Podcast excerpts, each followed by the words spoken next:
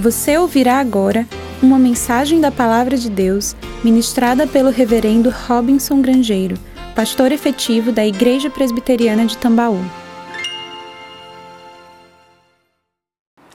Em 2010, foi lançado um filme que agora em 2019, salvo engano, houve um remake, uma nova versão, chamado Fúria de Titãs. Eu não sei quantos assistiram, não foi um grande sucesso, mas é um filme baseado na mitologia grega. Os titãs eram semideuses na mitologia grega, às vezes fruto de uma interação entre um deus e um mortal, dentro daquilo que é a mitologia grega. E um desses semideuses, ou um desses titãs, é baseado na história de Perseu, é, que, segundo a mitologia, ele era filho de Zeus, o principal do panteão grego. A ideia de fúria de, tistã, de, ah, de fúria de titãs daquele filme, que depois foi feita uma nova versão, é a ideia de que por trás do cenário de conflitos que possam existir na vida que nós vivemos como mortais, existem forças poderosas que estão é, no cenário intervindo, interferindo, participando desta, destas coisas que nós nem sempre percebemos e que nós tomamos como coisas comuns e naturais do dia a dia.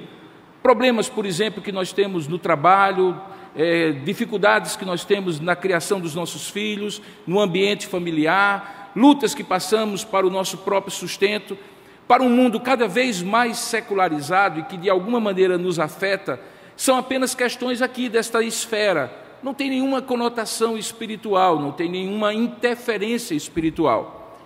Mas quando, num filme como esse, e principalmente quando olhamos aquilo que a palavra de Deus nos ensina, nós chegamos a uma conclusão, segundo aquilo que está muito claro na palavra de Deus, que nada que ocorre aqui, nesse lado de cá do que é visível, desse lado de cada eternidade, de fato está completamente descolado deste mundo espiritual, daquilo que nós não vemos.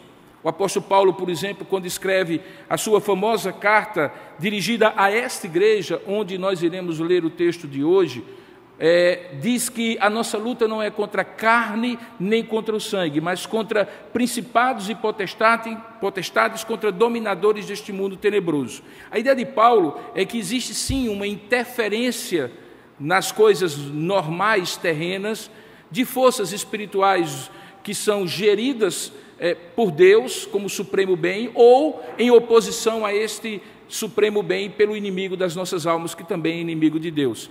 Esses principados e potestades, que alguns identificam apenas e tão somente como demônios, como espíritos é, do mal que se rebelam contra Deus, na verdade podem estar muito bem é, utilizando de estruturas humanas, de pessoas humanas, de situações bem humanas para cumprir os seus papéis. Do mesmo jeito que eu e você, por exemplo, amanhã pela manhã, estaremos no nosso lugar de trabalho, no lugar onde habitamos, e em tese, todos nós deveríamos estar atentos para sermos instrumentos do reino de Deus e a serviço do rei. Obviamente que, consciente ou não, alguém que não tem esse tipo de convicção pode também, amanhã, no mesmo lugar de trabalho em que você está, na mesma ambiência onde você vai estar, ser instrumento do anti-rei, daquele que é o usurpador, o inimigo das nossas almas. E frequentemente nós não percebemos isso porque estamos envolvidos naquelas coisas que são muito materiais, numa negociação financeira, num diálogo, num tratar de algum assunto, e achamos que as coisas estão acontecendo exclusivamente nesse nível, mas existe sim uma batalha que alguns chamam de batalha espiritual. Como eu falei hoje pela manhã, é possível ver isso de uma maneira mística, desequilibrada, e aferir a vida humana normal e cotidiana só sob essa perspectiva, como se por acaso não houvesse uma participação humana e uma responsabilidade humana. Mas a maneira mais clara de fazer isso, ou a maneira melhor de fazer isso, é claramente entender que sim, existe uma participação humana, mas existe uma interferência e uma intervenção, muitas vezes divina, como nós cremos pela providência de Deus, e em oposição a essa providência de Deus maligna, tentando frustrar os propósitos de Deus. Nesse texto que nós vamos ler agora, nós vamos encontrar o que talvez nós poderíamos dar se nós continuarmos pensando em termos de filme, um título: O Império Contra-Ataca. Algo parecido com Star Wars. Porque nós estamos na cidade de Éfeso, quando vimos na manhã desse dia que Paulo dedica três anos do seu ministério de maneira intensa, profunda e abrangente. Ali ele era o pastor, o mentor de jovens pastores, o visionário que pensava no longo prazo e ao mesmo tempo distribuía sua equipe antes de lá se ausentar. Era um homem que ensinava, que pregava na sinagoga, na escola de Tirano, que discipulava os novos convertidos. E durante todos aqueles três anos, o tempo mais intenso e mais longo que Paulo dedica a uma igreja, Aparentemente, a única, até agora, a única oposição que nós conseguimos encontrar era aquele coração endurecido, empedernido e teimoso e desobediente daqueles primeiros três meses, quando na sinagoga de Éfeso, alguns homens não quiseram se submeter ao Evangelho. Paulo diz, como vimos hoje pela manhã, que ele, o Lucas diz que Paulo deixa aqueles irmãos e vai para a escola de Tirano, uma escola de filosofia ou de retórica, onde ele junta os discípulos ali e resolve dedicar toda a sua energia para aqueles ali. Aparentemente, Éfeso, até esse momento, é uma, um verdadeiro playground espiritual para o apóstolo. Ele não tem oposição. Alguns que são empedernidos e desobedientes, ele deixa de lado e vai dedicar-se àqueles que são convertidos. Até que, como vocês lembram de hoje pela manhã, especialmente aqueles que aqui estiveram, uma das coisas que é produzida pelo ministério de Paulo é uma conversão em massa. O texto diz, no texto anterior que nós ministramos hoje, que na medida em que muitos creram, veja aí no capítulo 19 de Atos, verso 18, eles vieram à praça pública de Éfeso confessando e denunciando publicamente as suas próprias obras. E não eram obras simples, porque muitos que haviam praticado, verso 19, artes mágicas, ocultistas, elas reuniram os seus livros, queimaram diante de todos e, calculado o preço daquela grande fogueira, chegou a 50 mil denários, o que significa 50 mil dias de trabalho de um homem que ganhava um denário por dia. E aí Paulo diz, ou Lucas registra, que a palavra do Senhor, verso 20, crescia e prevalecia poderosamente. Quando isto acontece, aí sim o império contra-ataca. E contra-ataca como se fosse uma fúria de titãs. A ideia de que quando o evangelho se expande, ele invade as fronteiras do mundo espiritual maligno e opositor a Deus, e isso produz reação, é uma ideia bíblica, irmãos que ela está no Antigo Testamento e no Novo Testamento.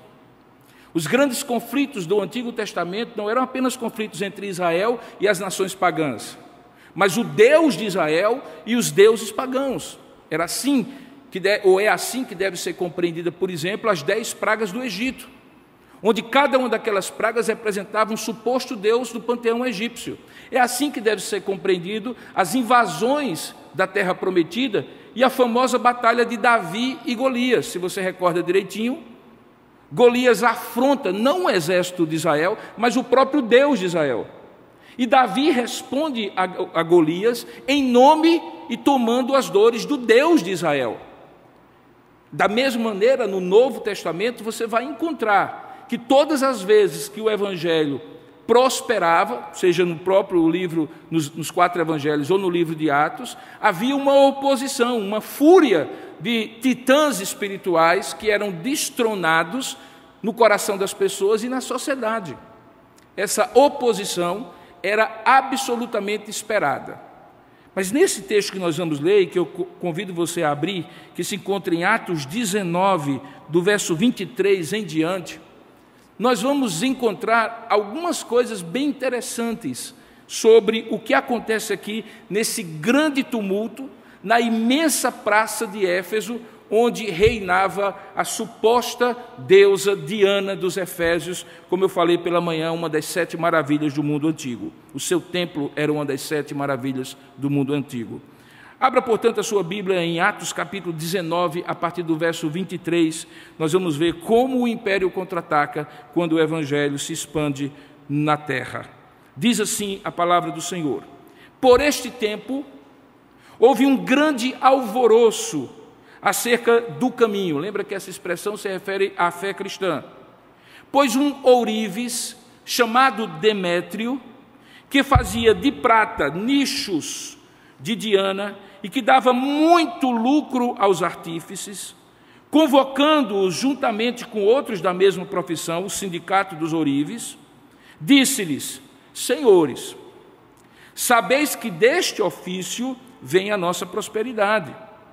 E estáis vendo e ouvindo que não somente aqui em Éfeso, mas em quase toda a Ásia, este Paulo aí tem persuadido e desencaminhado muita gente, afirmando não serem deuses os que são feitos por mãos humanas.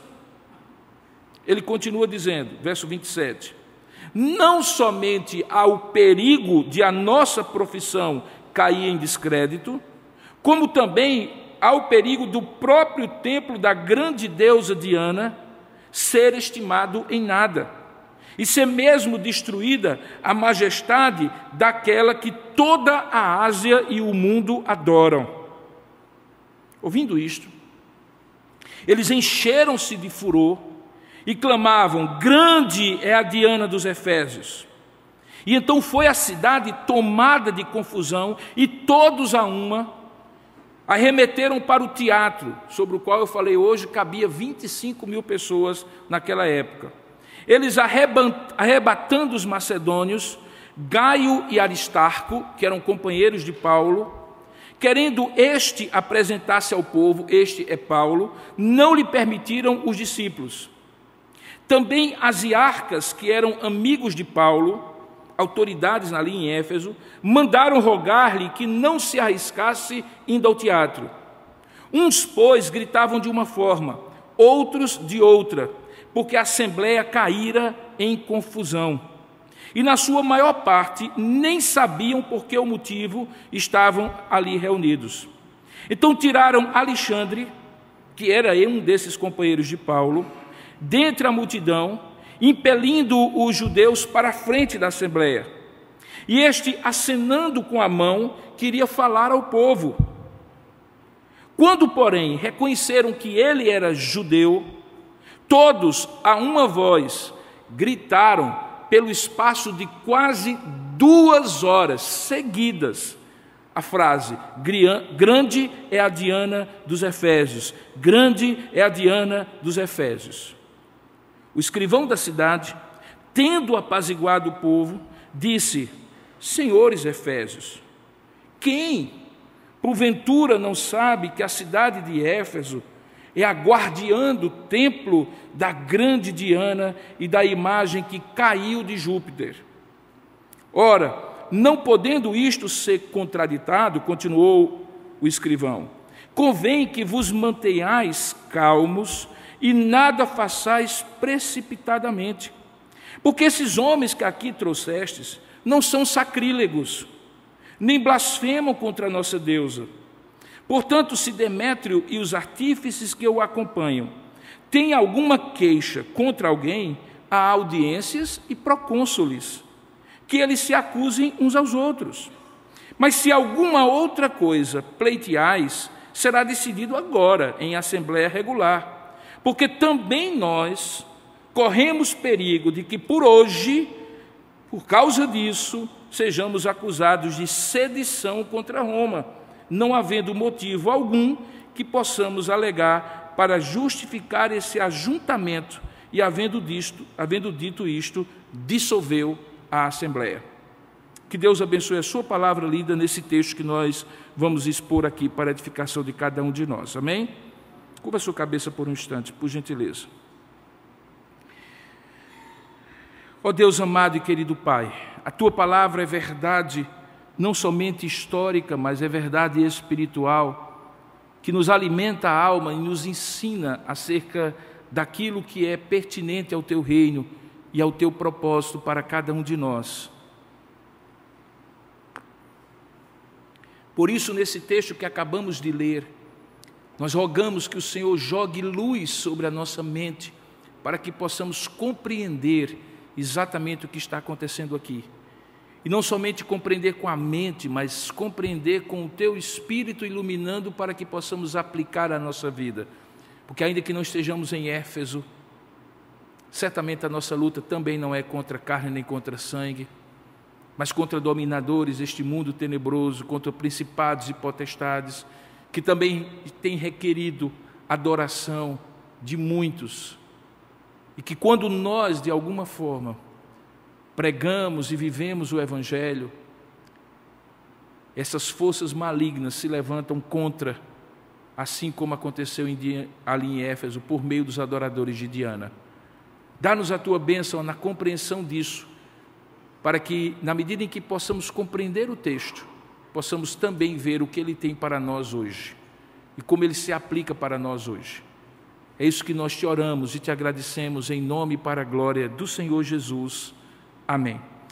Queridos, Éfeso talvez pudesse ser comparado a qualquer uma grande cidade dos dias de hoje, em que todo o comércio, a sociedade, a política, as dinâmicas relacionais de grupos que ali habitam gira em torno de um comércio religioso.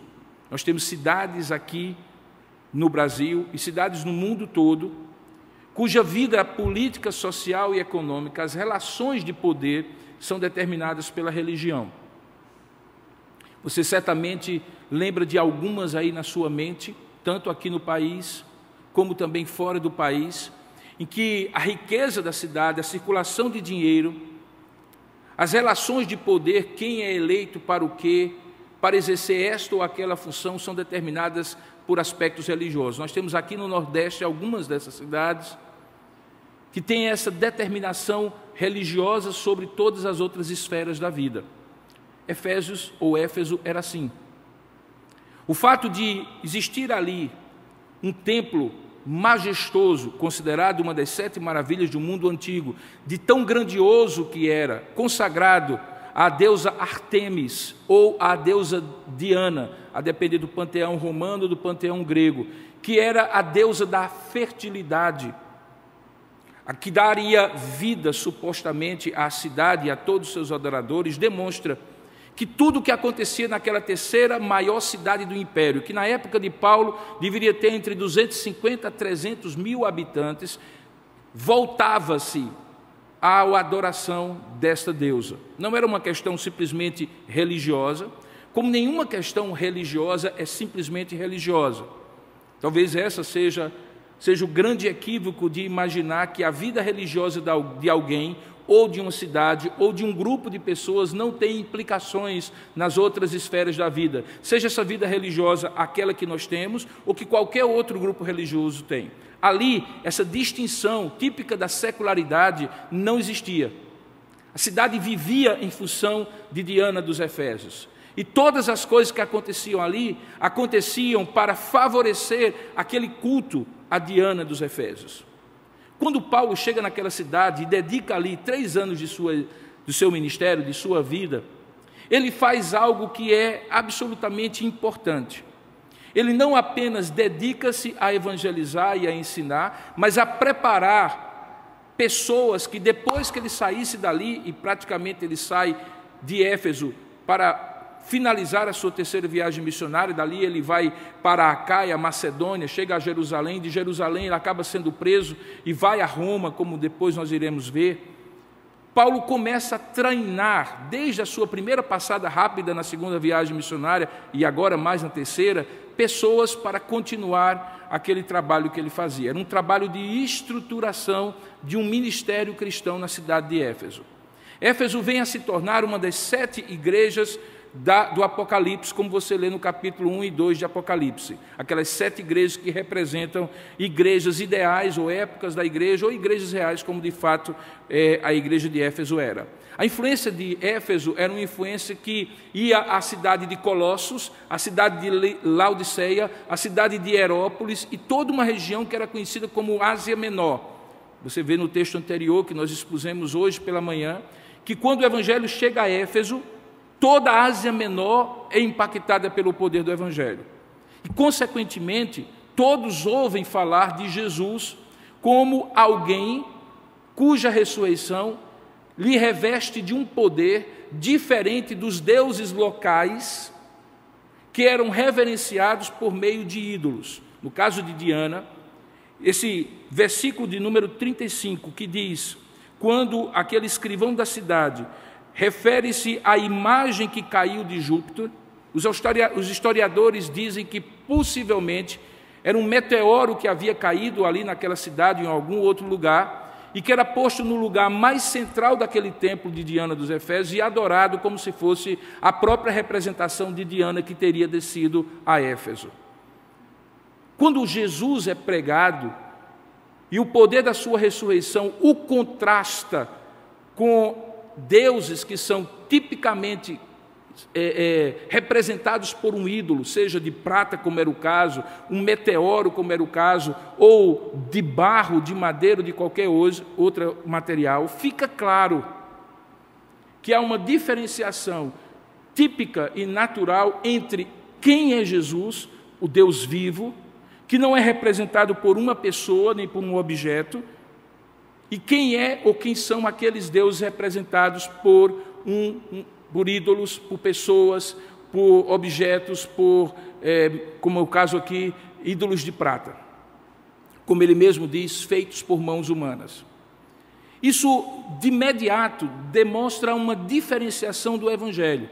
E esse contraste, possivelmente, era o que estava muito claro na mente de todos ali em Éfeso. Não havia uma imagem de Jesus para ser destruída, vocês compreendem? Não havia alguém que representava Jesus, que pudesse, sendo morto, cessar a pregação sobre ele. Não havia um comércio por trás da pessoa de Jesus que chegar ali e rivalizaria como um competidor de mercado com o comércio de Diana dos Efésios.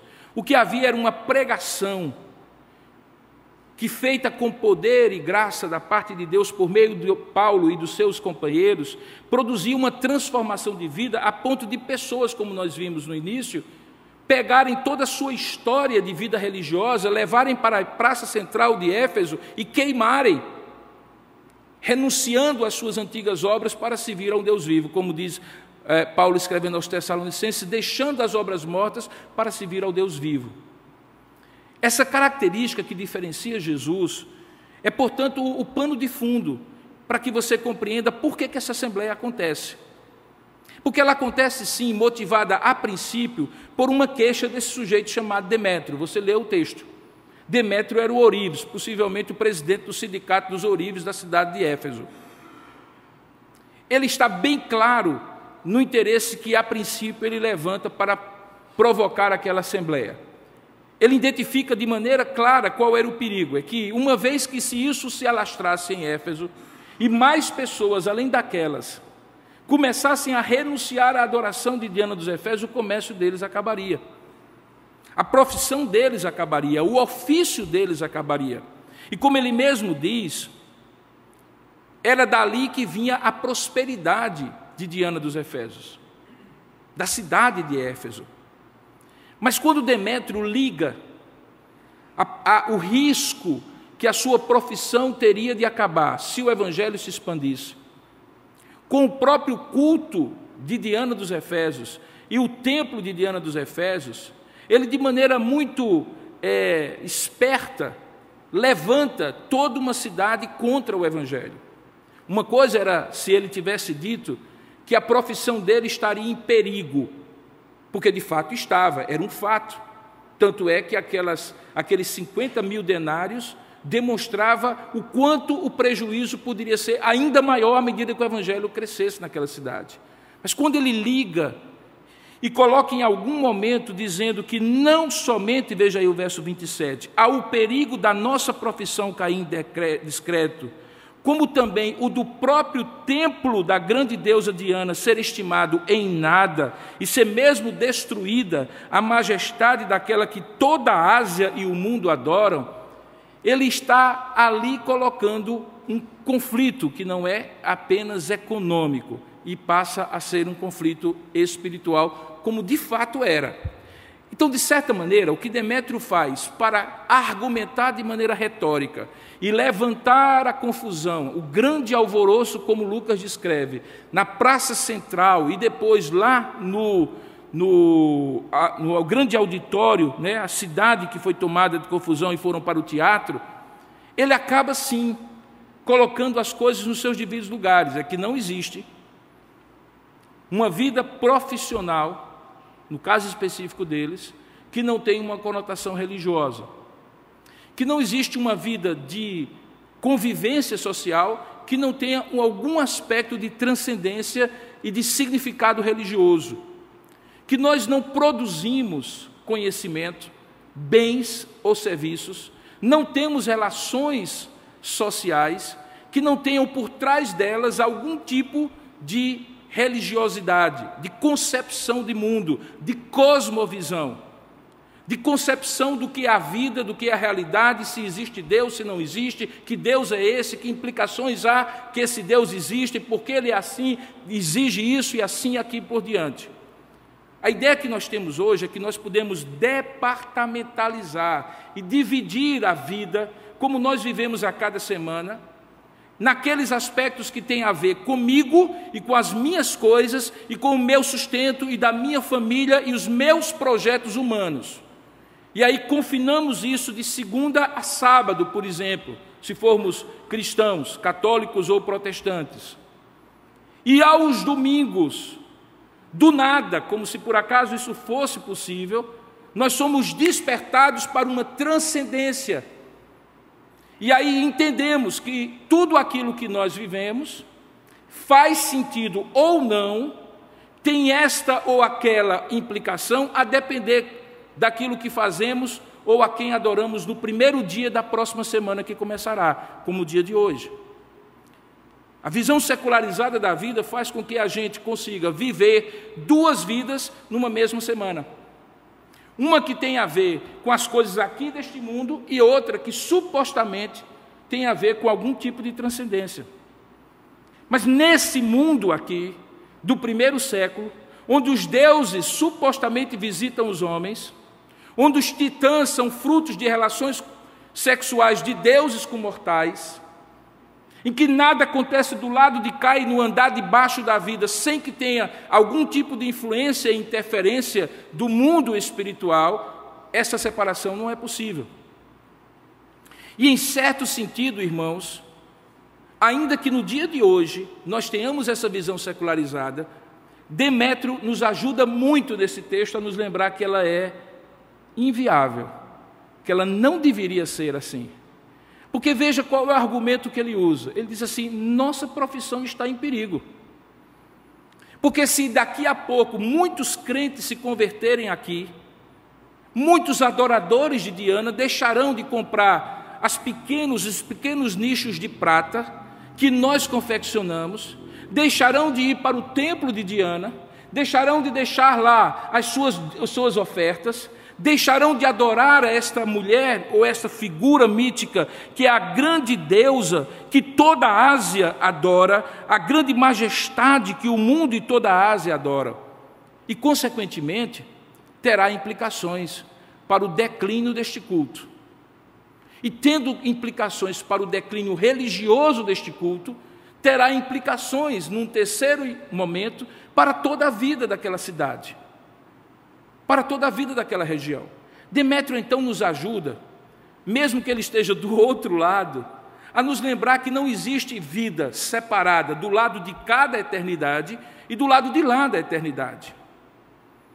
Que no dia a dia todos os nossos atos, preste bem atenção, quer sejam conscientes ou não, quer você perceba ou não, eles têm um valor religioso. Eles têm ressonância e desdobramentos religiosos.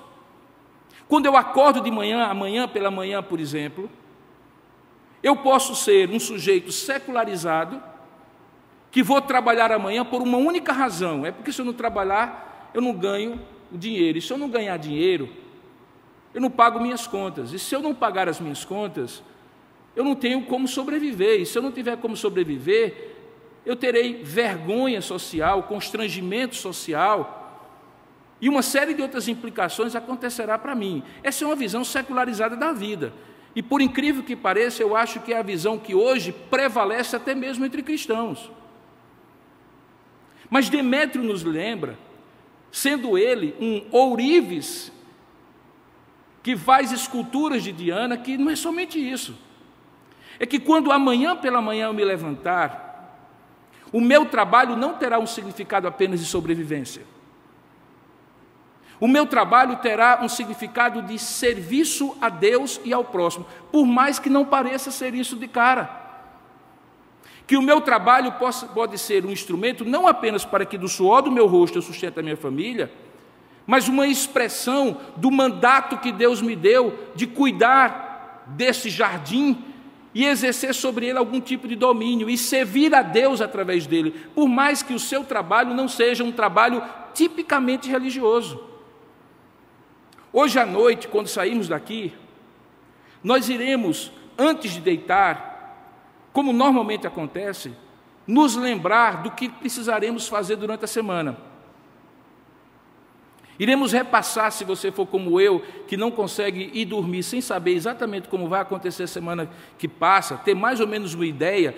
Alguns dizem assim: eu não vou nem pensar, porque senão não durmo. Eu digo assim: se eu não pensar, é eu que não durmo mesmo.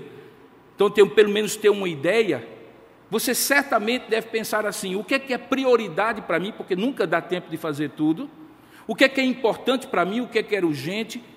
E algumas vezes, algumas escolhas que você e eu faz, fazemos são absolutamente ilógicas. Por exemplo, se nós fôssemos secularizados, nós pensaríamos de maneira pragmática no que é mais útil e mais vantajoso para nós. Mas quando você, por exemplo, amanhã resolve decidir não necessariamente fazer aquilo que vai lhe dar um lucro imediato, uma vantagem imediata, mas, por exemplo, fazer um ato de visitar alguém que está precisando, tirar um tempo do seu dia para dar um telefonema para alguém, dar uma palavra de encorajamento ou uma oração, passar por aqui fazer alguma coisa na igreja, servir ao próximo em algum projeto social, ou simplesmente não pensar em si apenas, mas pensar no próximo, você faria isso, ou você fará isso, a partir de uma perspectiva de uma cosmovisão completamente diferente, por causa do valor que você dá a determinadas coisas que não são tangíveis, que não são seculares, que não nascem e morrem neste século.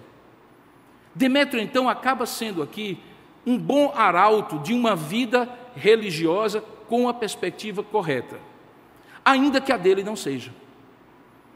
Quando ele traz esse questionamento, ele traz esse questionamento apontando para Paulo, e se você entendeu bem o texto, esta é a primeira vez, irmãos, em todas essas três viagens missionárias que Paulo é poupado.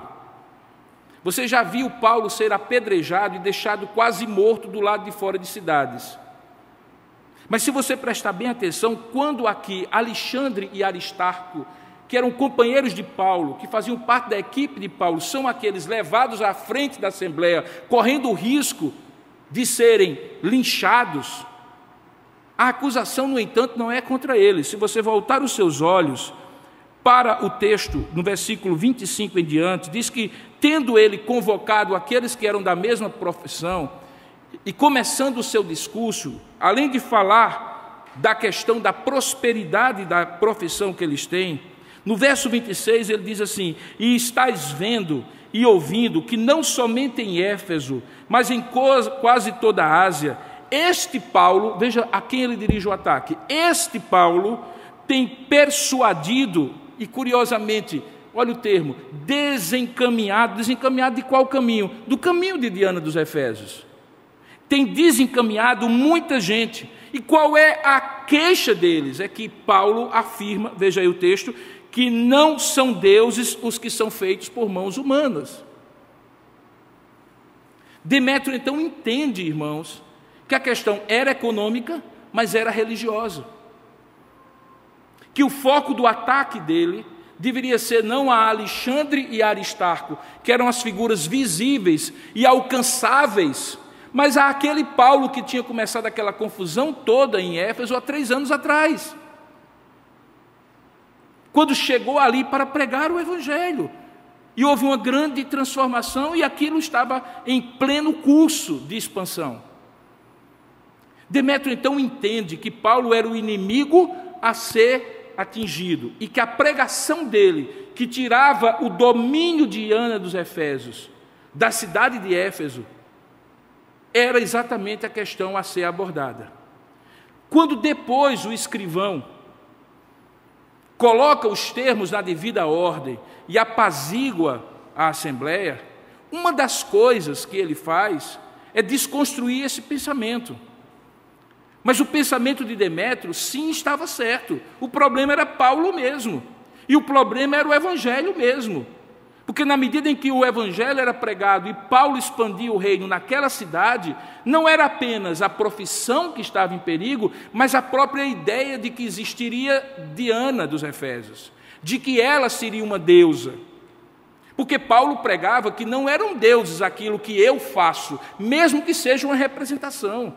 Porque Deus, segundo a sua palavra, não se deixa representar por nada que seja humano.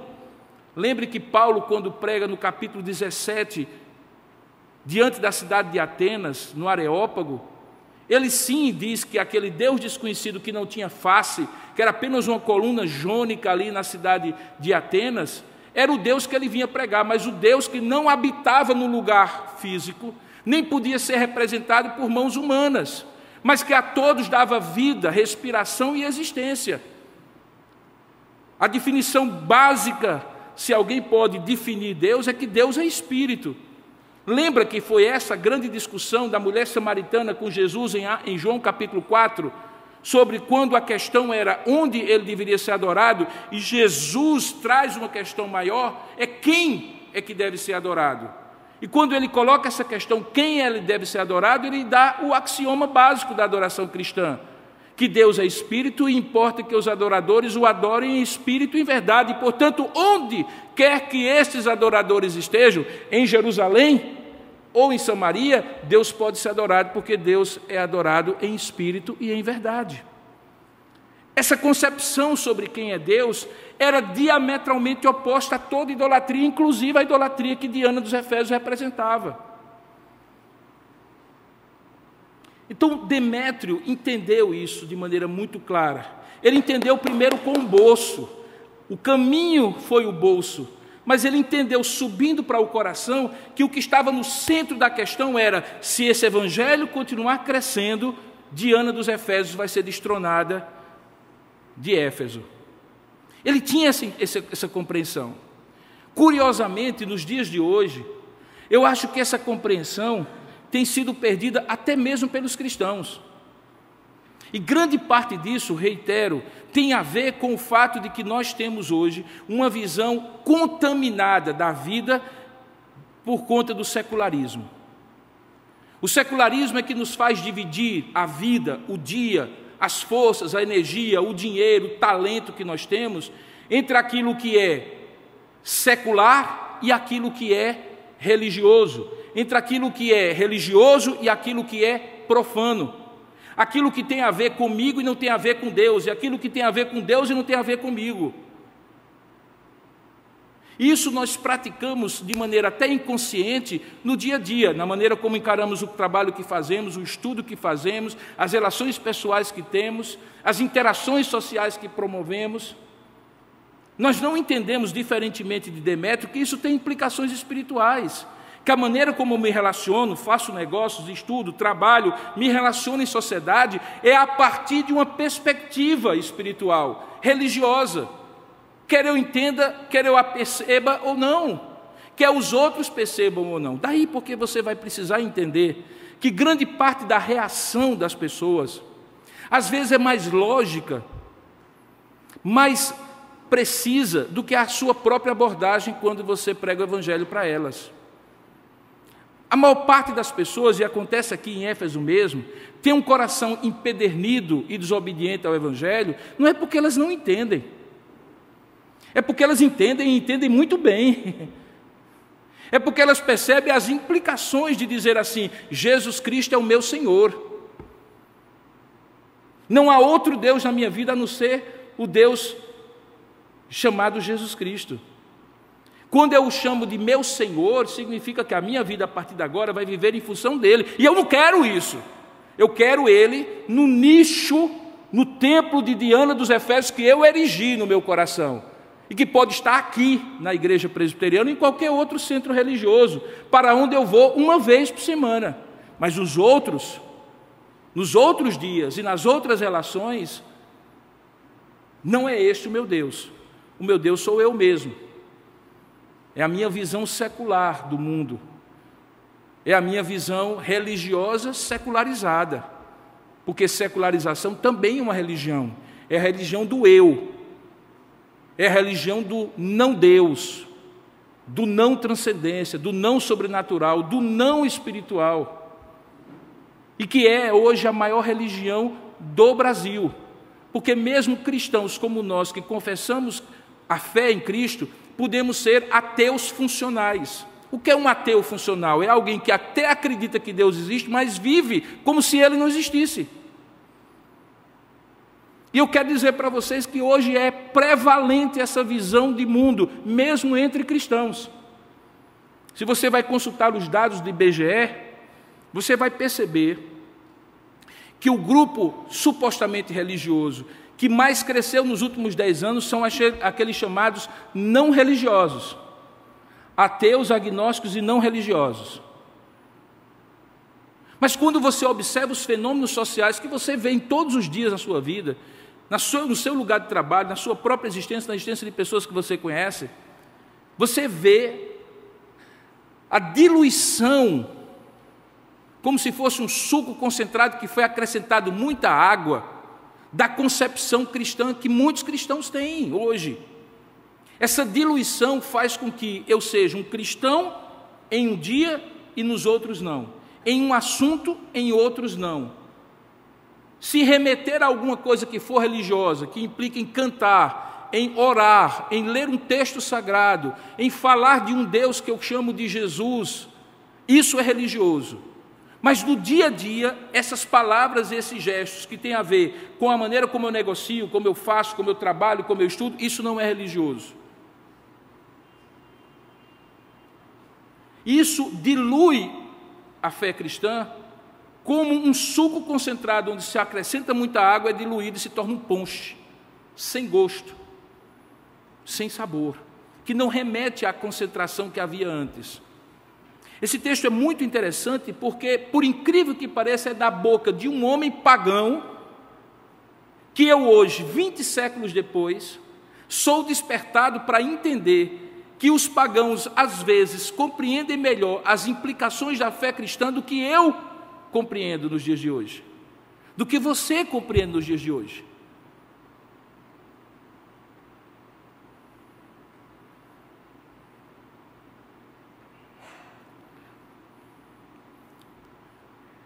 Segundo aspecto que eu gostaria de chamar a sua atenção nesse texto é que o principal núcleo do argumento de Demétrio, o Ourives, depois que ele passa pelo aspecto da sobrevivência de sua profissão e da sobrevivência da vida religiosa de Éfeso, é o aspecto da adoração. Você é o que você adora.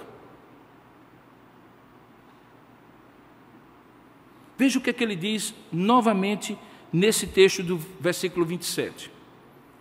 Essa aqui é a palavra de Demétrio, quando ele se queixa daquela situação na Assembleia. Veja, primeiro ele falou: não há somente o perigo da nossa profissão cair em discreto, num aspecto, como também o próprio templo da grande deusa religiosa ser estimada em nada, é o segundo aspecto, o aspecto comercial e o aspecto religioso. Mas veja a última frase e ser mesmo destruída a majestade daquela que toda a Ásia e o mundo adoram. O que Demétrio está dizendo aqui? Demétrio está dizendo que quando nós compreendemos que na vida supostamente secular existem implicações religiosas, e é na nossa vida religiosa há desdobramentos para a vida comum que vivemos quando não estamos no templo, que são os dois primeiros argumentos. É natural que nós entendamos, é quase que obrigatório que nós entendamos que nós somos o que nós, o que nós adoramos. Que nós nos tornamos o que nós adoramos. Que nós investimos o melhor do nosso tempo, do nosso talento, do nosso tesouro naquilo que nós adoramos. Que nós vivemos baseado naquilo que nós adoramos. A grande questão é o que é que nós adoramos? Quando essa adoração é uma adoração religiosa, é mais nítido, é mais claro. Você é de uma igreja, de um determinado credo, que pratica um determinado rito religioso, que tem determinadas crenças e determinados deveres religiosos. E aí fica muito claro: se uma pessoa adora a Alá, ele é islâmico. Se adora ao Deus triuno, ele é um cristão teísta. Se ele adora a um Deus monoteísta, ele é talvez judeu, porque ele adora Jeová. Fica mais fácil. Mas a grande questão é que religião não tem a ver apenas com práticas religiosas. O ser humano, ele é um ser religioso por natureza. Não há pessoas que adoram e pessoas que não adoram. Nós adoramos a algo ou a alguém porque nós fomos criados como seres que adoram. A questão não é se adoramos ou não, é a quem nós adoramos. E quando eu falo em adoração, eu não estou falando do culto, porque adoração não é culto. Culto é adoração, mas adoração não é culto. Não se restringe ao culto. Adoração é vida. Preste bem atenção nisso. Adoração é vida. A minha vida é uma adoração. Os meus valores são mediados por aquela concepção de vida que, existindo Deus e sendo este Deus, tem essa faceta. E não existindo Deus ou existindo um outro Deus, terá uma outra faceta. As decisões que eu tomo, os valores que eu tenho na vida, os princípios que eu tenho, são determinados ou não, a depender de quem eu adoro. Recentemente eu fiz um post na internet falando sobre a criação de Deus. E alguém, aqui mesmo de João Pessoa, fez uma, um comentário quando eu falava sobre que Deus havia criado a natureza belíssima e que eu me emocionava diante da natureza. E a pessoa fez uma crítica dizendo assim: mas ele criou como? De um plim-plim foi? E criou como? Não é muito melhor e mais honesto explicar que foi isso, aquilo, aquilo outro, eu não me recordo exatamente dos argumentos que ele foi. E eu li aquilo ali, e eu disse assim: respondo não respondo, respondo não respondo, respondo não respondo. Aí eu disse: eu vou responder, mas vou responder de maneira simples. Eu disse assim: não perca seu tempo tentando provar que o que você não acredita não existe. Porque a maior prova de que você supõe que aquilo que você não acredita existe é a tentativa de fazer com que o que você não acredita seja desacreditado pelos outros. Não perca seu tempo. Porque se eu estiver errado, eu tenho absoluta certeza que eu não terei perdido nada. Mas se você estiver errado, você terá perdido a grande oportunidade de reconhecer na criação a mão de Deus. O que eu estava dizendo para aquela pessoa é o seguinte: você não compreende, mas isso que você está dizendo é uma religião. A religião do não-Deus, que determina toda a maneira como você vê a vida. Não existe, irmãos, opções de vida que eu posso dividir em opções religiosas e não religiosas. Não existe planos da sua vida profissional em que Deus faz parte da seção número 3, mas não faz parte da seção 1, 2, 4 e 6. Não. Não faz parte e não pode fazer do seu orçamento aquela parte que supostamente é de Deus e os outros todos aspectos, você pode fazer o que quiser com os recursos que você gera. Se você compreende que tudo vem de Deus e que nada você tem se não vier de Deus, não é 10% que é de Deus, é o todo que é de Deus.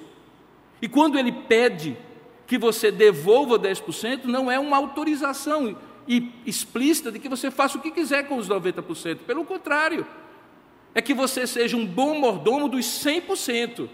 E não apenas dos 10, dizendo que tome em conta e paguei o meu carnê mensal chamado dízimo ou oferta. Se isso tem implicações, tem implicações, por exemplo, para as minhas decisões sobre o que eu vou fazer da minha vida futura, a profissão que eu vou abraçar, as decisões do que é que eu vou me formar, em que eu vou me formar. Talvez um dos maiores símbolos dessa visão secularizada que toma hoje a nossa história é quando, por exemplo, há tempos atrás, quando uma família cristã reconhecia que um menino ou uma menina, um rapaz ou uma moça, filho daquela família, tinha uma vocação, todos louvavam a Deus e diziam assim: vou ter uma missionária, ou vou ter um pastor na família. E hoje, isso parece ser a última das opções, porque é muito mais lucrativo você ser isto, isto e aquilo do que ser um pastor ou ser um missionário que vai viver consagrando a sua vida a Deus. Talvez um dos maiores símbolos disso, não religioso, é quando você tem num país um déficit tremendo de formação de professores, ninguém mais quer fazer curso de licenciatura em nada, porque todo mundo sabe que ser professor é ganhar pouco. E aquela ideia que antes ensinar é uma função nobre, deixou de existir, porque as opções que você tem hoje é daquelas profissões que são mais lucrativas. Faculdades que você hoje paga 10, 12 mil reais, como se fosse um investimento, sabendo que seu filho, depois de seis anos, vai ganhar muito mais do que isso e vai poder pagar o investimento que foi. Essa visão mercantilista da vida, sem transcendência, sem levar em conta que talvez um professor possa impactar a vida de milhares de alunos ao longo de sua carreira, é o que faz com que alguém, ninguém queira fazer esse sacrifício. Eu não, que seja outro. Meu filho não, que seja outro. E se for a vocação do seu filho? E se for o chamado de Deus para seu filho? E se for a missão de Deus para seu filho? E se aquilo que você projetou para ele, porque é mais lucrativo e vai garantir mais o futuro dele, for uma profissão frustrada, porque ele não tem vocação para isso? Mas isso pouco importa. Porque na visão secularizada, só os aspectos religiosos são importantes. Eles estão confinados a um dia a uma liturgia e a um espaço chamado igreja. E quando eu saio dali, eles acabam. Esse episódio me lembra que qual era a preocupação de Demétrio? Era, primeiramente, com o bolso dele, depois com a sobrevivência da religião que ele, que ele, ele de alguma forma ajudava a manter. Mas em terceiro e mais profundamente, era que o próprio culto à grande deusa Diana passasse a ser estimado em nada e ser mesmo destruída a majestade daquela que toda a Ásia e o mundo adoram. E aí eu trago a história da interação que eu tive na internet. Qual era o medo de Demétrio? Se Diana era tudo isso, ela certamente resistiria ao Evangelho. Qual era o receio de Demétrio? Que os dois titãs, Jesus e Diana, brigassem pelos corações e mentes em Éfeso. E quem fosse verdadeiro e prevalecesse, seria o verdadeiro Deus, e o outro não. Mas veja qual era a concepção dele: havia um risco. Por que, que havia um risco? Porque no fundo a sua adoração era uma adoração fragilizada. Eu fico imaginando, por exemplo, alguém que acorda de manhãzinha como um ourives, como ele, e resolve colocar na forma de gesso uma série de ídolos, seja eles quais forem, de qualquer religião que for. E ele faz aquilo ali como alguém faz uma, como um padeiro faz uma fornada de pão. Ele coloca ali o gesso, coloca no forno, dali sai uma escultura, ele faz a, as aparas, tira as aparas, consegue esculpir os detalhes, depois ele vai pintar, depois ele vai dar aquela concepção, vai colocar num altar e vai vender por um determinado valor, dizendo que isso é um Deus ou que isso é uma representação de um Deus. No Antigo Testamento, o Salmo 115 diz assim: que loucura! Eles têm olhos, mas não veem. Eles têm ouvidos, mas não ouvem. Eles têm boca, mas não sai deles nenhum detalhe, nenhuma voz humana. Se tornem como eles, aqueles que os fazem. O que é que eles são? Mortos. E aqueles que os fazem são mortos. Porque ao invés de se entenderem como homens e mulheres feitos à imagem do Deus invisível, concebem um Deus visível à imagem e semelhança deles. E essa é a grande contradição da idolatria. Demétrio não tinha segurança que Diana resistiria a Paulo e a Jesus, porque todos os dias ele tinha certeza de que Diana era feita por ele, como um ourives que trabalhava a prata. E quando alguém faz um Deus à sua imagem e semelhança, esse Deus não presta para nada. Ele não aguenta o perrengue de ser confrontado com outro Deus, como eles estavam sendo confrontados. Esse era o medo. Mas o que me causa espécie, e acompanhe meu raciocínio, é que nós, que entendemos que servimos ao Deus verdadeiro e não fazemos isso com esse entendimento, não traz para nós nenhuma, nenhum orgulho, porque nós fomos descobertos por Ele, desvendadas as nossas mentes para compreendê-lo, para crer nele, para confiar nele, portanto, não é algo que eu, por mim mesmo, conseguia obter essa revelação especial, mas nós que assim temos. Não é curioso que nós não proclamemos, não vivamos e não coloquemos este Deus verdadeiro em todas as áreas da nossa vida, crendo que Ele é suficientemente capaz de prevalecer sobre tudo e sobre todos, não por causa da minha crença, mas pelo fato dele ser o único verdadeiro, o que pode a mentira fazer e prevalecer contra a verdade? Demétrio não cria assim porque ele acreditava que o culto dele, embora fosse um, grande fonte de lucro, era na verdade uma grande mentira do ponto de vista existencial, religioso e espiritual. Agora, nós que não cremos dessa maneira, pelo contrário, cremos que vale a pena, quando olhamos o livro de Atos, homens e mulheres morrerem por este Deus, por este Jesus, como o próprio apóstolo Paulo, que se sacrificava a ponto de passar pelas situações que ele passava. No entanto, 20 séculos depois, dois milênios depois, nós nos tornamos cristãos que não se engajam mais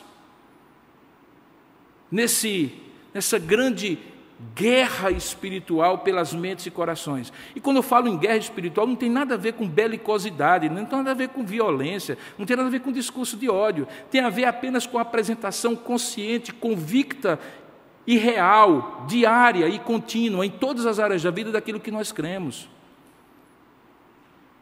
Talvez a maior vergonha que nós vamos passar durante essa semana, irmãos, é se nós chegarmos amanhã, na segunda-feira, na terça, na quarta, na quinta, na sexta e no sábado, e voltarmos a este lugar no próximo domingo, sem termos tido a coragem mínima e suficiente, não aqui dentro da igreja, porque aqui dentro da igreja é fácil cantar que Jesus é o Senhor, mas lá no seu ambiente de trabalho e de estudo, sem ter feito nenhum contraponto, nenhuma exposição com sabedoria e graça, mas com verdade, franqueza e coragem do que nós cremos.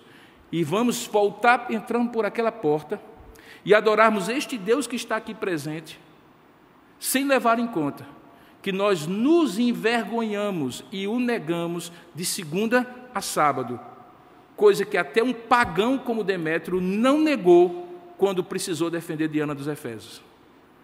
Como é possível que um pagão tenha mais convicções e mais coragem de colocar todas as implicações daquilo que ele cria, e nós cristãos não tenhamos essa mesma coragem e esse mesmo desprendimento. Como é possível? Eu vou lhe explicar por quê. É porque, como ferrugem corrói um metal aos poucos, uma visão secularizada da vida departamentaliza Deus a um domingo, a um lugar e a um momento ele não tem mais repercussões no dia a dia da nossa vida. Nós não vivemos mais em função dele, nós vivemos em função de conseguir aquilo que nós achamos que é importante para nós e para os nossos filhos, investir naquilo que possa nos dar suposta segurança e vivemos a nossa vida de nós para nós mesmos. Mas deixe-me dizer, essa visão é uma visão ateia que nega o Deus que você professa pela boca. É uma desonra a Deus fazer isso. Não é apenas uma negligência. É você ser menos do que Demétrio era em relação a Diana dos Efésios. De modo que quando no próximo domingo eu chegar aqui, com louvores na minha boca a esse Deus, com gestos religiosos a esse Deus, com o texto da palavra desse Deus, para ouvir a voz de um pregador que falará para mim sobre este Deus, é bom que eu pense direitinho. Eu tenho pelo menos a seriedade da minha crença que Demétrio, que adorava Diana dos Efésios, tinha. Porque o grande pregador desse texto é Demétrio, irmãos. Olha aqui, uma palavra que Paulo tenha dito nesse texto, não tem. Esse é um texto inteiro em que um cristão não fala nada. Mas quem é que prega nesse texto? Demétrio, o adorador de Diana dos Efésios. Alexandre, que era companheiro de Paulo, não falou. Aristarco, Gaio, que era companheiro, não falou. Quem falou? Quem falou foi Demétrio. Quem apazigou foi o escrivão. Cristãos não falaram nesse texto, mas esse texto fala de maneira ressonante hoje à noite. Como aquelas pedras que Jesus disse que se nós calarmos, ele tiraria das pedras o perfeito testemunho. Hoje o mundo está falando mais do que os cristãos. O mundo hoje está exigindo de nós e esperando de nós um testemunho mais do que nós estamos dispostos a dar. É só você ter um olhar crítico e olhar os meios televisivos, só uma televisão, só televisão, nem rede social, só televisão. E você assistir hoje à noite, hoje à noite, quando você sair daqui, o Fantástico. Como você assistiu domingo passado. Você assistir um jornal nacional ou qualquer outro conteúdo de televisão. O que estará sendo dito lá? E você verá que a profissão de fé deste mundo secularizado, que leva até as últimas consequências aquilo que crê, tem sido mais ressoante do que a profissão de fé de nós cristãos. Para nossa vergonha. Demétrio prega. Nós ouvimos a sua voz e ele, um adorador de ídolos, um ourives de Diana dos Efésios, é o pregador de hoje à noite, dizendo: levem a sério as implicações daquilo que vocês creem. Ou então continuem departamentalizando a vida, e vocês verão, em poucos anos, os efeitos que isso terá na sua vida pessoal na sua vida profissional, na sua vida acadêmica e nos seus filhos que você está criando, numa perspectiva de que igreja é uma coisa para um tempo, um dia e uma época, mas não para a vida toda. A fé cristã sem implicações para a vida cristã. Eu conversava com o pastor Andrew ontem e contava um pouco da experiência que eu tinha tido quando morei nos Estados Unidos na década de 90. Alguns irmãos que me conhecem desde aquela época sabem que eu fui eu fui com a minha família, os meninos ainda eram pequenos, Micael tinha menos de cinco anos ou cinco anos e Manuela tinha um ano e meio. E eu me lembro que nós vendemos tudo, nós, eu era pastor da igreja presbiteriana de Manaíra na época, hoje memorial, com a absoluta convicção, irmãos, como eu digo ainda hoje, de que Deus estava me chamando para plantar uma igreja ali na cidade de Orlando, que acabou acontecendo de uma forma ou de outra. Eu não tinha ideia, não tinha planos de voltar. Cinco anos depois eu estava voltando. Uma série de circunstâncias me trouxeram de volta. E quando eu voltei aqui, eu voltei constrangido para tentar entender por que é que cinco anos antes eu tinha saído daqui com absoluta convicção de que Deus estava me mandando para lá para fazer aquilo que eu disse a todo mundo e que eu tinha convicção que iria ser feito e que não voltaria mais e agora eu estava voltando. O que, é que tinha acontecido? Eu tinha me enganado, eu tinha enganado os outros. Eu cheguei à conclusão que eu me enganei. Deus certamente queria abençoar aquelas mais de 50 famílias que foram alcançadas ali naquela cidade e que hoje estão em igrejas ali daquele lugar. Mas Deus estava me dando uma coisa, irmãos, que eu louvo a Deus. Na década de 90, quando muito menos, mas muito menos, nós estamos falando, portanto, de mais de 20 anos, 30 anos pelo menos. o estado de coisas de uma civilização secularizada ainda não estava instalada, nem nos Estados Unidos, nem em qualquer outro lugar, muito menos no Brasil. E quando eu voltei nos momentos de oração diante de Deus, perguntei por que o Senhor me levou para lá. E no meu coração, Deus falou muito profundamente para que você visse antes o que iria acontecer e que de fato está acontecendo no Brasil hoje. O Brasil está saindo, e nós, como cristãos, estamos saindo, de um momento em que o Brasil estava começando a ser evangelizado. Eu não estou falando de catequese. Catequese tem desde o começo desse país. Estou falando de evangelização mesmo.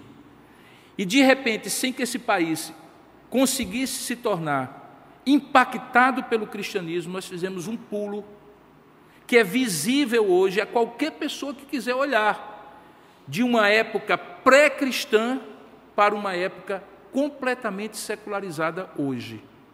Hoje o país é tão secularizado quanto qualquer outra nação da Europa ou dos Estados Unidos. Deus está sendo empurrado para as periferias da existência, de modo que você escuta esse discurso facilmente no dia a dia. Não, que você crê, mas é um problema seu, é sua convicção. Você não pode impor aos outros o que você crê. Não, se você pensa assim, é uma questão sua. Não, Deus é uma questão privada, não tem a ver com a sociedade. A sociedade é laica, o Estado é laico, tudo não tem lugar para Deus. E esse fenômeno está se, se alastrando a ponto de essa geração desses meninos mais jovens, se você for realmente direto neles, eles vão ter uma concepção de vida secular que é completamente diferente da sua. Porque diariamente eles estão sendo doutrinados, onde eles estão, a ouvir que Deus é irrelevante. Se é relevante para alguém, que fique com ele, mas ele não tem lugar na sociedade, nos valores da sociedade. Aí vem Demétrio hoje e disse: não. Se você, consciente ou não, age, estuda, trabalha ou faz qualquer outra coisa, saiba, você faz a partir de uma perspectiva religiosa que você consegue explicar ou não, mas é impossível agir no mundo sem ser um ser religioso.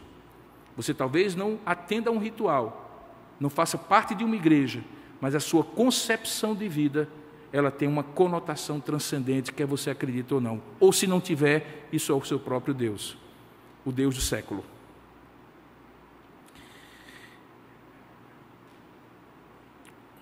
Para concluir, eu gostaria de dizer o seguinte: existe uma expressão muito comum chamada paz de cemitério. Eu não sei se você conhece essa expressão, é uma expressão antiga. O que é a paz de cemitério? É aquela paz aparente. No cemitério ninguém briga, concorda comigo?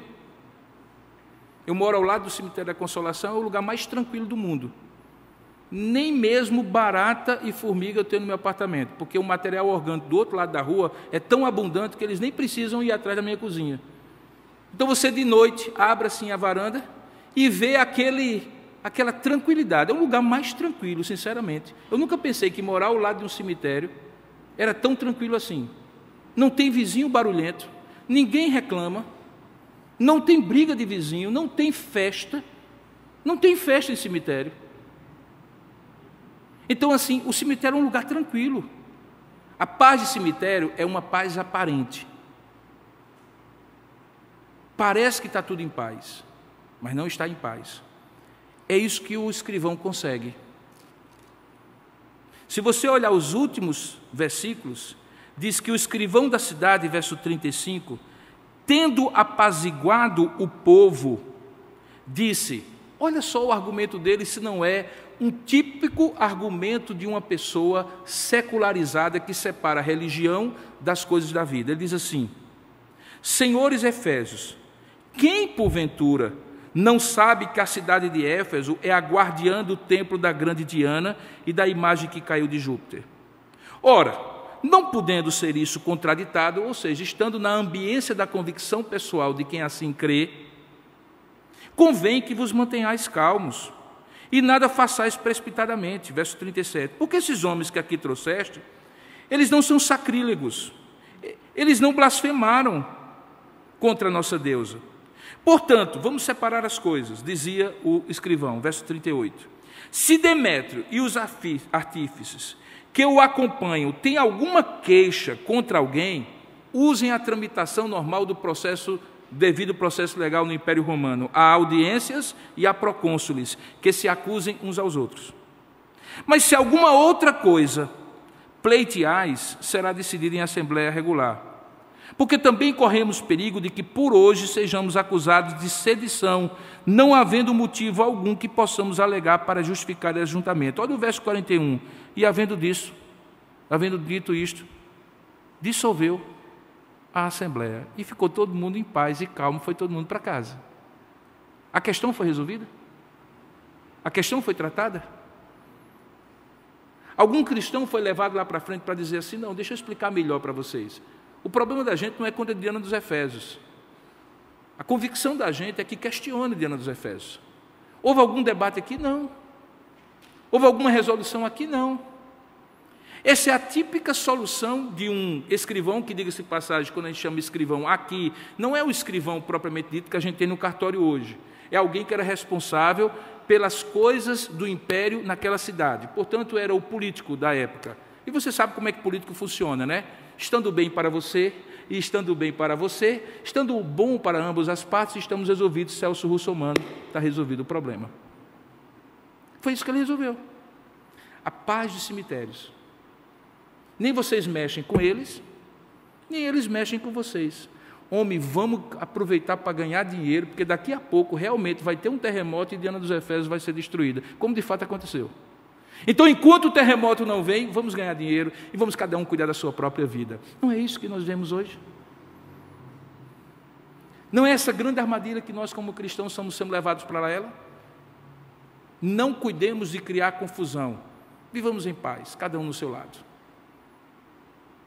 Mas ao ponto que chegamos, é o ponto perigoso de estarmos numa paz de cemitérios. Porque mais cedo ou mais tarde, irmãos, preste bem atenção, eu tenho dito isso com uma certa frequência aqui na igreja. E eu não sei se eu posso ser mais explícito do que isso. E quando acontecer, vocês vão dizer, pastor Robson disse, mais cedo ou mais tarde, não dá, não dará mais para ter uma postura passiva e, de certa maneira, omissa de não manifestar o que cremos nas questões diárias e contínuas e cotidianas do dia a dia das coisas que têm a ver com a não religião, mas que são religiosas. O que nós estamos vivendo hoje, que é uma espécie de bullying social, é típico daquele valentão da escola, que bate uma vez e você não reage Bate uma segunda vez e você não reage. Bate uma terceira vez e quando você pensa em reagir, você já não tem mais autoridade nem força para reagir. E qual é a maneira da nossa reação? Não é provocando nem promovendo o conflito social. É simplesmente dizemos, dizendo, por duas horas que forem necessárias, porque quem fala duas horas seguidas que Diana é Deus, é deusa, são os pagãos. Você percebeu? Duas horas seguidas. Grande é a Diana dos Efésios. Grande é a Diana dos Efésios. Por duas horas seguidas. Vai chegar um tempo, e está chegando, em que, para sobreviver, você, como cristão, terá que dizer, e nem precisará ser com um megafone, mas nas atitudes cotidianas e diárias: grande é o Senhor dos exércitos. Grande é o Senhor dos exércitos. Grande é o Senhor dos exércitos. Ele não é um Deus para ser confinado na minha vida religiosa. Ele entra, interpenetra e influencia todas as áreas da minha vida, ou então ele não é Deus. E para não tê-lo como Deus, é melhor não ter Deus nenhum. Pense bem sobre isso, porque cada dia que se aproxima, esse dia chegará e nós teremos que dizer: Grande é o Senhor dos Exércitos, porque tudo ao nosso redor está dizendo: Grande é a Diana dos Efésios. Que Deus tenha misericórdia e nos ajude enquanto há tempo. Curva sua cabeça por um instante e, nos e, e ore conosco, pedindo a Deus que nos ajude a ouvir essa voz e fazer aquilo que nós devemos fazer. Ó Deus amado e querido Pai, tenha misericórdia de nós quando as pedras clamam, quando as pedras se posicionam, quando as pedras proclamam aquilo que creem, quando muitos gritam por duas horas que seja e tantos tempos outros que forem necessários, o que creem e que implicações daquilo que creem têm para suas vidas.